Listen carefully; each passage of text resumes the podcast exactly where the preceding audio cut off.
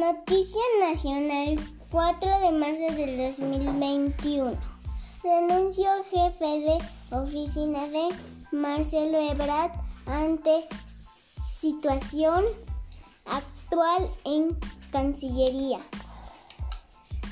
Fabián Medina, jefe de la SRE, informó que dejó su puesto en la dependencia a través de redes sociales. Medina señaló que al partir de este jueves decidió emprender nuevos proyectos.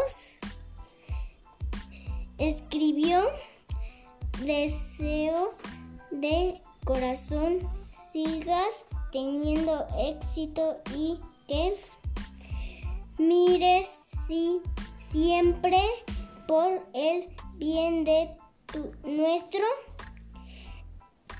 amado México. Reportando Aranza.